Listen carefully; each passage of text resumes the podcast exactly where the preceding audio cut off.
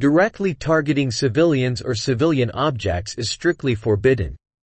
Intentionally attacking personnel and material involved in humanitarian assistance is a separate war crime as long as those providing the humanitarian aid are civilians.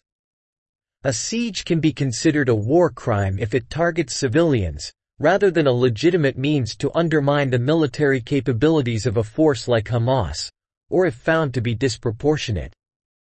Even if a combatant attacks legitimate military targets, any assault has to be proportional, meaning it must not lead to excessive loss of civilian life or damage to civilian objects.